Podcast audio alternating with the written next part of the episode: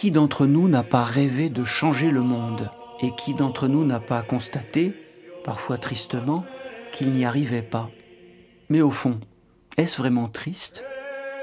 Peut-être est-ce justement le jour où l'on comprend qu'on ne changera pas le monde, mais tout au plus une ou deux petites choses dans le monde. Peut-être est-ce à ce moment-là que se joue le sens de notre existence. Car la question qui se pose aussitôt est quelles sont ces choses? Sur quoi vais-je concentrer ma vie et mon action? À quoi dois-je me donner, me dédier à fond? Il est vrai que cette question elle-même, sur le long terme, est un peu vaine. Car au-delà de tous nos efforts, l'infime trace que nous laisserons dans ce monde après notre mort est un mystère imprévisible et non pas le fruit de nos décisions.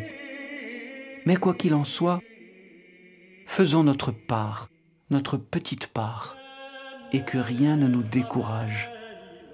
Comme disait Gandhi, soyons nous-mêmes le changement que nous voudrions voir dans le monde. Cela est plus grand que tout.